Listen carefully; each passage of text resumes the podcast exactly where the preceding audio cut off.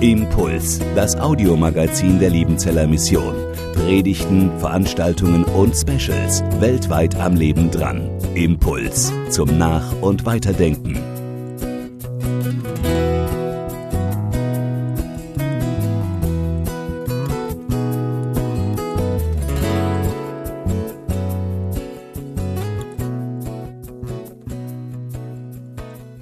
Weltweit am Leben dran. So heißt das TV-Magazin der Liebenzeller Mission. Und ich hoffe, dass ihr alle schon mal reingeschaut habt. Vielleicht gibt es manche von euch, die regelmäßig Bibel-TV sehen. Da kommen wir immer mal wieder vor, nachts um vier zum Beispiel, aber auch mal morgens um neun oder abends um 22 Uhr. Das ist die Zeit, wo unsere Sendungen am meisten gesehen werden. Weltweit am Leben dran. Wir hatten unsere Redaktionssitzung vergangenen Mittwoch. Einige Mitarbeiter vom Berg kommen zwei, dreimal im Jahr zusammen und überlegen, was soll denn drankommen in den nächsten Monaten? Was sind denn Themen, die uns wichtig sind, unter den Nägeln brennen? Christoph Kies, unser Leiter der Öffentlichkeitsarbeit, begann mit der Losung und dem Lehrtext. Und da hieß es in Lukas 19, Vers 3, dass der Zachäus gerne wissen wollte oder sehen wollte, wer denn Jesus sei. Und dann nach dem Amen und nachdem die Aufforderung kam, jetzt, was sollen wir denn machen in den nächsten Monaten, sagte gleich einer, warum nehmen wir nicht gleich das auf, was wir gerade in der, im Lehrtext gelesen haben, zeigen, wer Jesus sei. Das müssen wir doch immer wieder tun. Und während wir dann so ein klein wenig miteinander im Gespräch waren, ging ich ins Büro und holte wieder meinen alten Hirten raus, den ich vor vier Wochen schon mal hier hatte. Dieser Hirte aus Ecuador, der das Schaf oben auf den Schultern trägt und der eben halt äquatorianisch aussieht, so wie sich Äquatorianer Jesus vorstellen und glauben, er gehört zu uns, er ist doch einer von uns. Wie kann denn Jesus in den verschiedenen Kulturen zur Sprache kommen? Das wäre doch mal interessant. Gibt es Bilder von Jesus oder sind vielleicht auch Bilder von Jesus zu hinterfragen, weil wir ja nicht uns ein Bild machen sollen, sondern weil er uns doch einbildet in sich? Dieses Bild kennen wir. Und es ist gespeist von dem, was wir aus der Bibel lesen. Dass er, der gute Hirte, losgeht, um das Verlorene zu suchen. Und er bringt es nach Hause, dieses Schaf. Dieses Gleichnis erzählt Jesus in Lukas 15, schreibt Lukas für uns auf, ein Gleichnis für Jesus, der hört der hilft, der heilt, der hält, der handelt. Das ist doch unser Jesus. Und Petrus hat ihn erlebt wie kaum ein anderer, der auf dem Wasser geht. Wer hat das schon mal erleben können, dass das Wasser hält? Und dann schaut er auf die Wellen und den Wind und beginnt zu sinken. Nur wenige Sekunden trennen ihn noch vom Tod und Jesus streckt seine Hand aus und rettet ihn aus dem Tod heraus. Das ist das, was wir von Jesus kennen. Er rettet uns vor dem Untergehen, damit wir leben. Aber heute gehen wir noch einen Schritt weiter. Es geht nämlich nicht nur, dass er uns hilft, dass wir hier im Leben durchkommen. Hast du Jesus, dann hast du eine gute Versicherung oder hast du einen großen Bruder, der dir hilft. Und wenn du ihn nicht hast, dann hast du ein bisschen mehr Probleme im Leben. Gibt ja so Untersuchungen irgendwie, ob die, die mehr beten, gesünder sind als die, die nicht beten. Tu was für deine Gesundheit und glaub an Jesus, dann kommst du besser durchs Leben. Wäre das alles?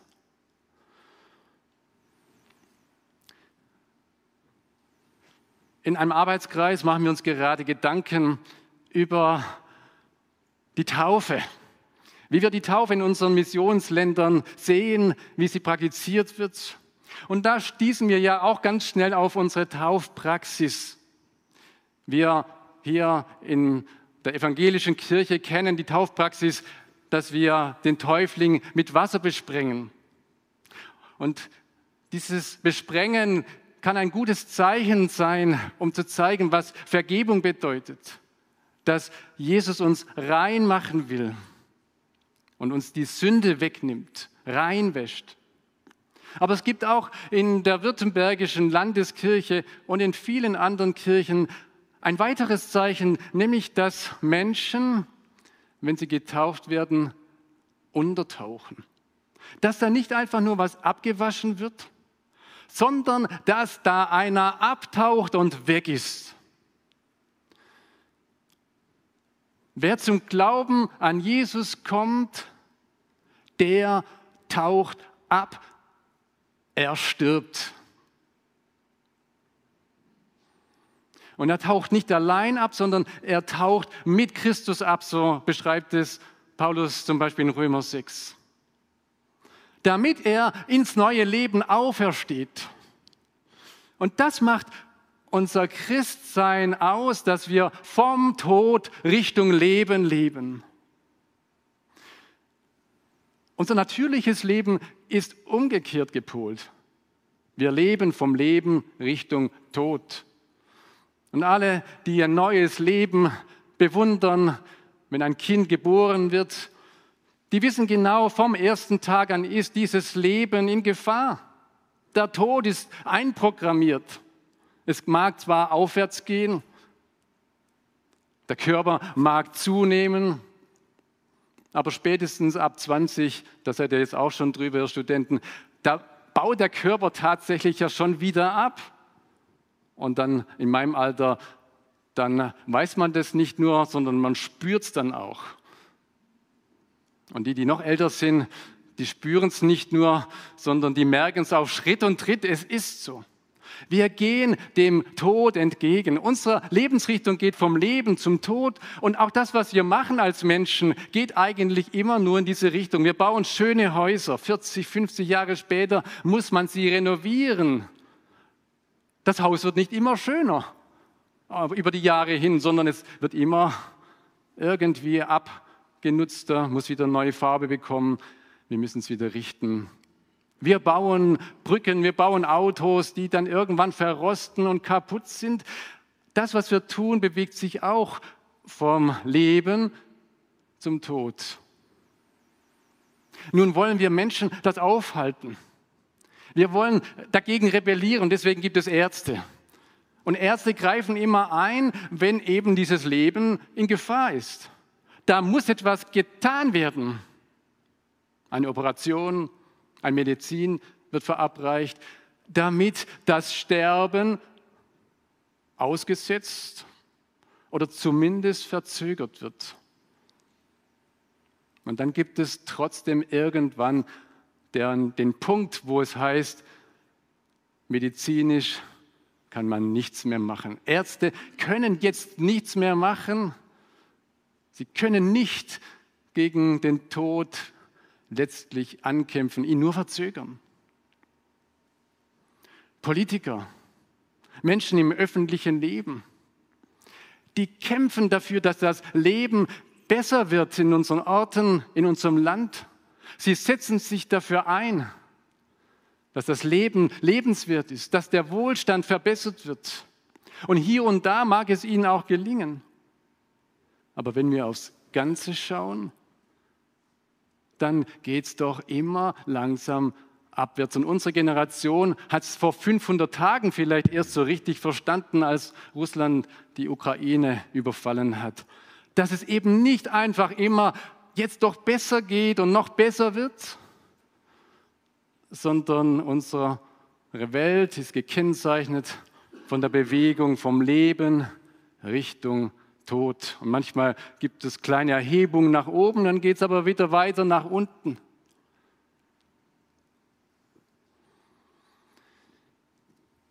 Heute Morgen werden wir genau diese Linie uns vor Augen führen von der Bibel her und dann diese Gegenlinie sehen, dass bei Jesus es vom Tod zum Leben geht.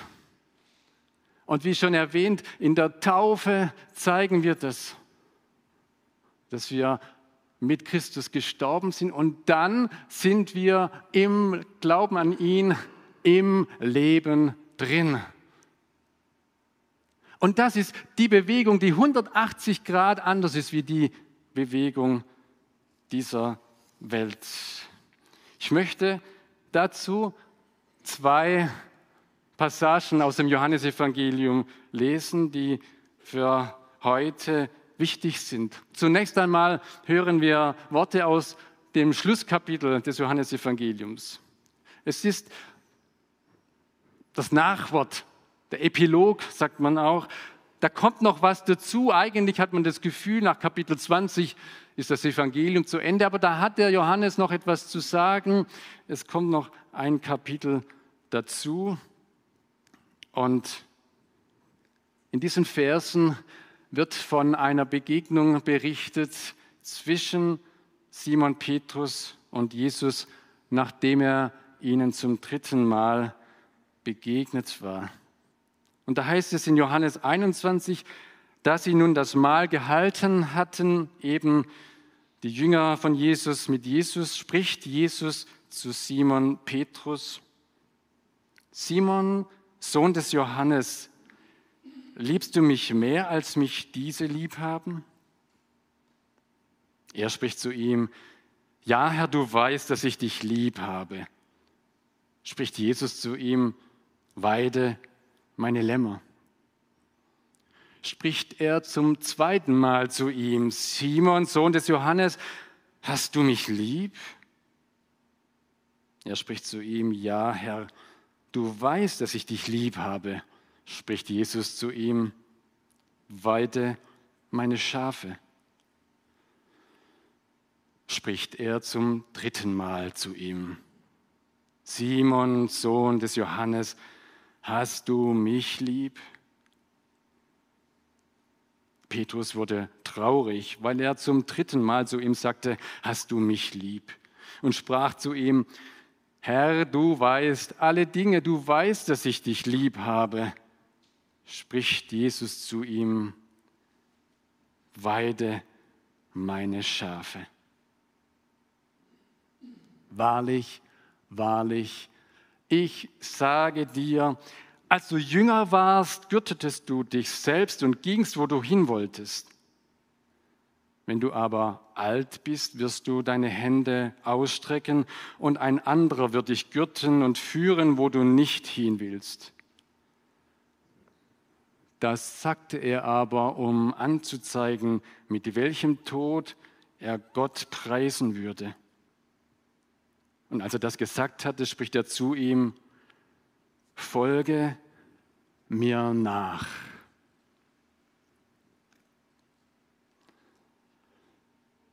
Wenn man nur eine Schlusssequenz von einem Film sieht, dann versteht man manchmal nicht so recht, was denn eigentlich hier gezeigt wird oder welche Geschichte denn jetzt zu Ende geht. Man muss zurückspulen, vielleicht an den Anfang oder in die Mitte des Films, um rauszukriegen, was ist denn das Thema, um was geht es denn eigentlich? Und so ähnlich ist es auch mit dieser Geschichte. Wenn wir nur diese Geschichte, diese, dieses Ereignis vor Augen haben, dann fehlt uns etwas, um es zu verstehen, um was es hier geht. Wir brauchen eine zweite Geschichte, um recht zu verstehen. Und diese Geschichte, die steht in Johannes 13 ab Vers 36.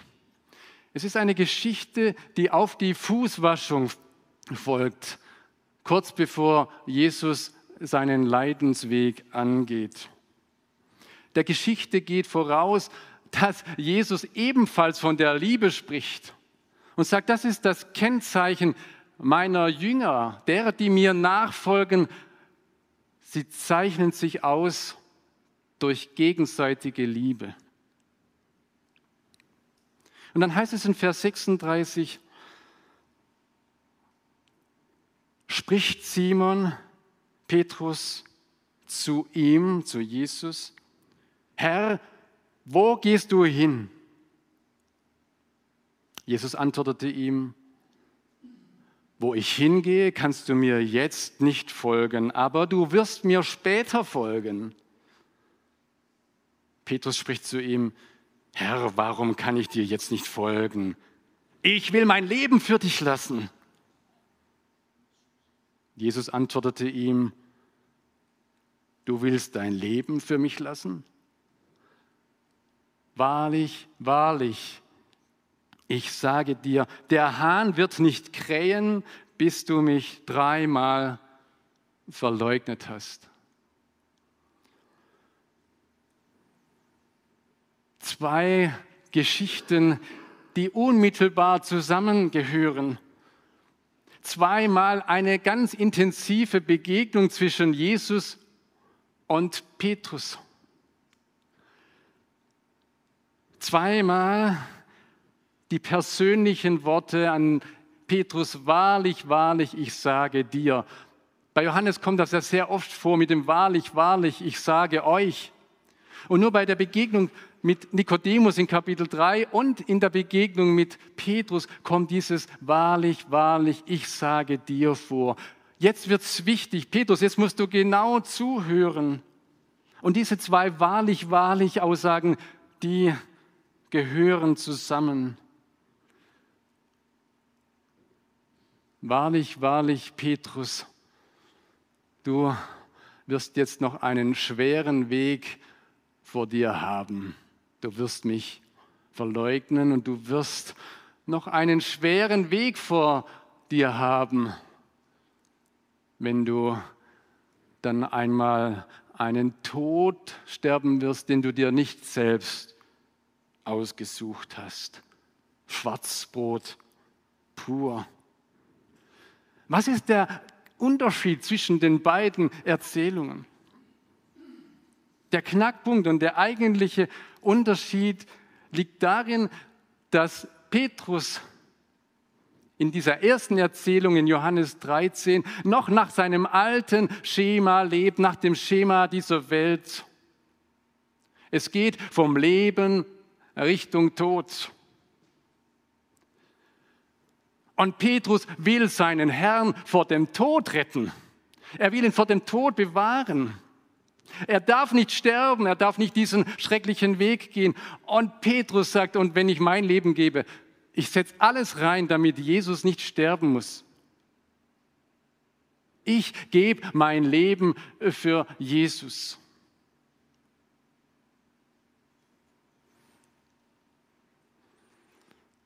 Und was ist das Endergebnis? Dass kurze Zeit später dann Petrus im Hof des Horimpriesters ihn dreimal verleugnet und sagt, Jesus, nein, den kenne ich nicht. Mit Jesus habe ich nichts zu tun. Nein, halt vorher. Da, da nimmt er noch das Schwert in die Hand und schlägt dem Priester, dem, dem Mitarbeiter, dem Knecht des hohen Priesters, das Ohr ab. Er muss ja Jesus verteidigen. Er stellt sich vor Jesus. Und Jesus soll ihm nachfolgen. Aber Jesus steht gar nicht mehr hinter ihm, während er draufschlägt und mit Gewalt versucht, den Tod fernzuhalten. Und jetzt jämmerlich versagt. Ich kenne Jesus nicht. Warum sagt er das? Weil er Angst um sein Leben hat, weil er immer noch in diesem alten Schema lebt. Es geht vom Leben Richtung Tod, aber den Tod will ich nicht sehen, also muss ich Jesus verleugnen, wenn die anderen mir an die Gurgel gehen, damit ich da rauskomme.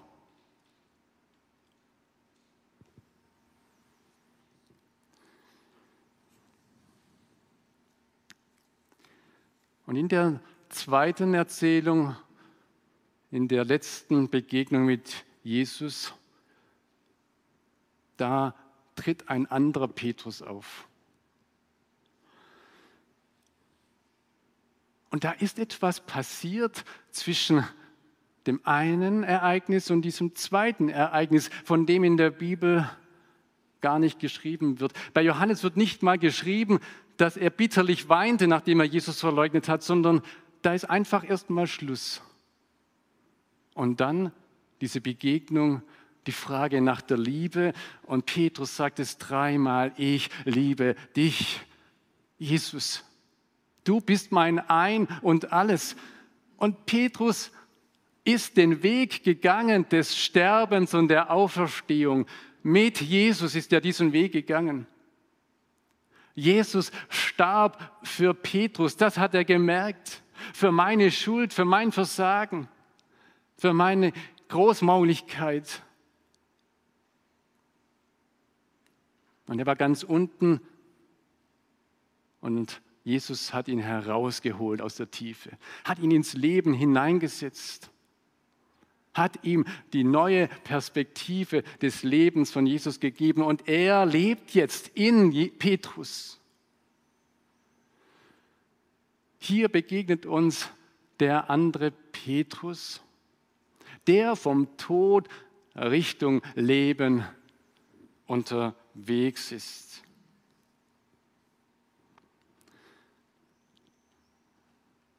Und jetzt kann Petrus ein Werkzeug für seinen Herrn sein. Aus Gnade bin ich gerettet. Nicht aus mir heraus, sondern es ist Gottes Gabe. Nicht ich laufe vor Jesus her, sondern ich folge meinem Jesus hinterher und gehe ihm auf seiner Spur. Ich renne nicht voraus, sondern ich halte mich an ihn und an sein Wort. Welche Konsequenzen hat das jetzt für Petrus? Ganz einfach, er wird Zeuge von seinem Herrn. Märtyrer heißt das in der griechischen Sprache. Zeuge sein. Und er bezeugt Jesus mit seinen Worten und mit seinem Leben. Ich habe mal nur drei Stellen rausgesucht, wo Petrus predigt. Und alle drei Stellen zeigen auf, um was es ihm in der Predigt geht und wie sein Zeugendienst aussieht. Zum Beispiel Apostelgeschichte 2.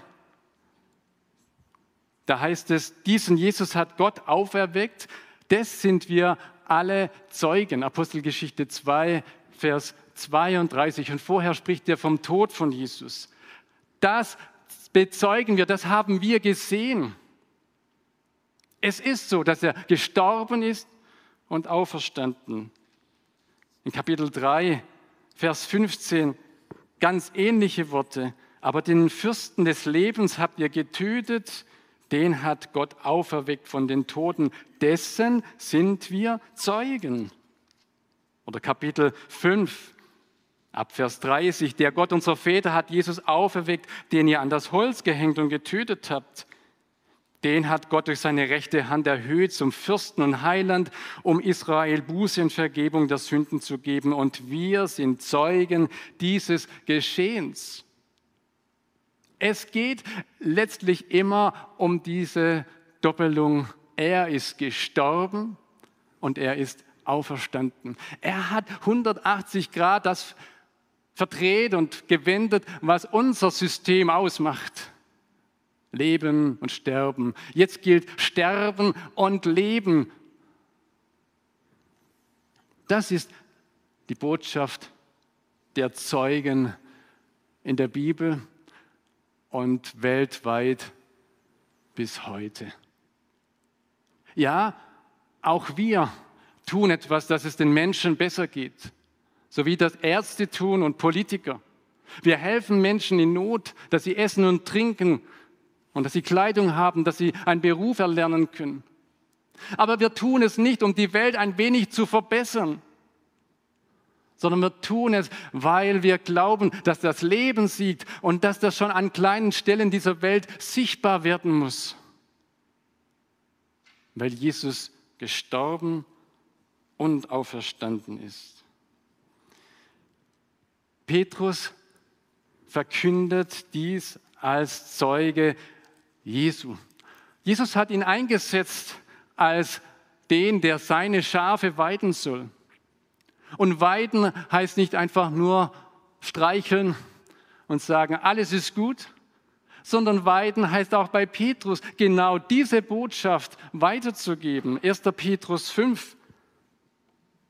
Da schreibt Petrus, die Ältesten unter euch ermahne ich, der Mitälteste und Zeuge der Leiden Christi, der ich auch teilhabe an der Herrlichkeit, die offenbart werden soll. Wieder beides, die Leiden, das Sterben und die Herrlichkeit.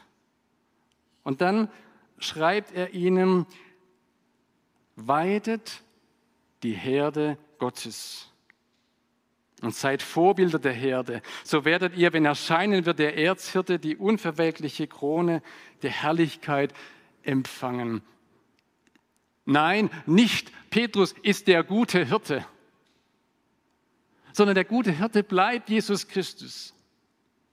Aber Petrus tut im Namen des guten Hirten diesen Hirtendienst. Und nicht alleine, sondern mit vielen anderen macht er diesen Dienst im Auftrag von Jesus, aber nicht ohne ihn, sondern immer mit dem Erzhirten. Und schließlich schreibt er dann im zweiten Brief in Kapitel 1, ich weiß, dass meine Hütte bald abgebrochen wird, wie es mir auch unser Herr Jesus Christus eröffnet hat. Wieder lebt er vom Tod zum Leben. Dieses Leben ist eine Hütte, die zerfällt. Ja, das irdische Leben geht vom Leben zum Tod, aber ich lebe nicht in dieser, in dieser irdischen Hütte, sondern ich habe mein Zuhause bei meinem Herrn Jesus Christus. Und daraufhin lebe ich zu. Sein Zeuge bin ich. Petrus zeugt also von dem gestorbenen, auferstandenen Herrn mit Worten, aber auch mit seinem Leben. Ihr kennt die Geschichte, dass er ins Gefängnis kommt und Jakobus, der Leiter der Gemeinde, wurde schon umgebracht und Petrus soll auch noch drankommen.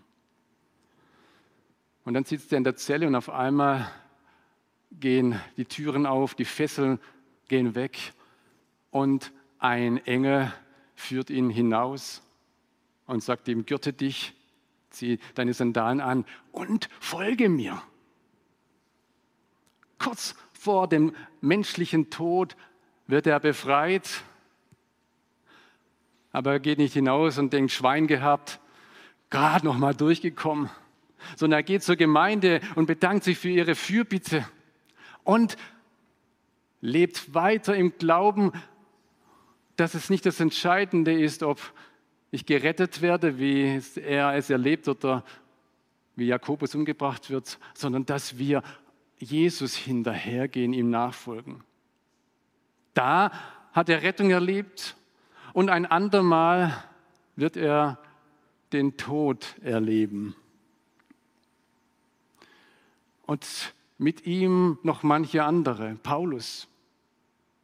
Paulus ist unterwegs nach Jerusalem, so erfahren wir in Kapitel 21 in der Apostelgeschichte und sein, sagt Agabus, der Prophet, der Gürtel, den ich hier habe, und der hat den Gürtel von Paulus in der Hand, dessen Arme werden gefesselt werden, wenn er jetzt nach Jerusalem geht.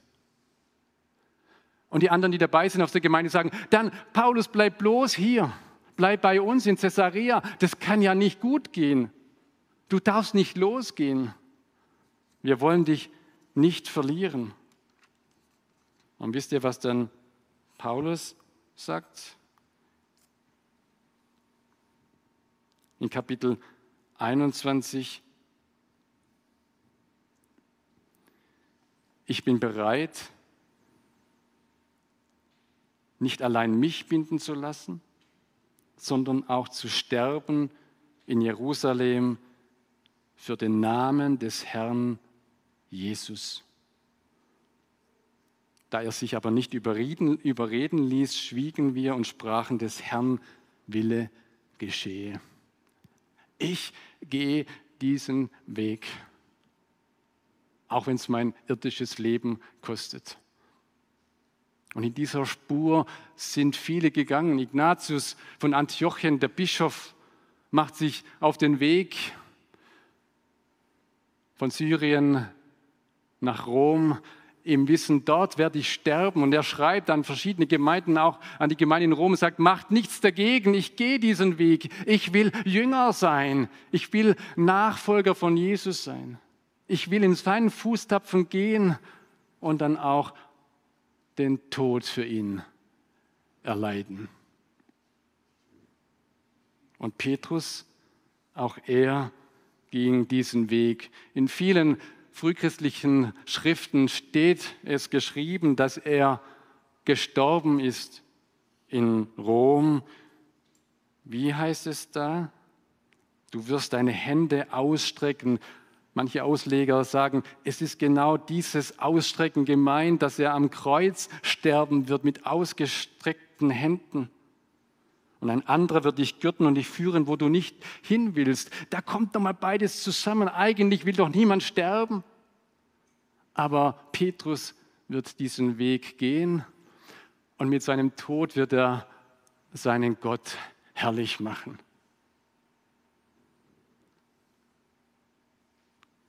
Geht das, ihn herrlich machen durch den Tod? Eigentlich müsste doch Gott sich herrlich erweisen, indem er ihn bewahrt vor dem Tod. Aber Jesus sagt, nein, er preist Gott wie er stirbt. Denn genau jetzt zeigt er, dass er auf diesem Weg unterwegs ist, vom Tod ins Leben. Genau durch seinen Tod zeigt er, dass er an dem lebendigen Gott festhält und dass dieser Gott die wirkliche Realität ist. Und alle, die das sehen und mitbekommen, die können nur den Kopf schütteln darüber. Und letztlich aufschauen und sagen, so wie der Hauptmann, dieser war wirklich Gottes Sohn gewesen.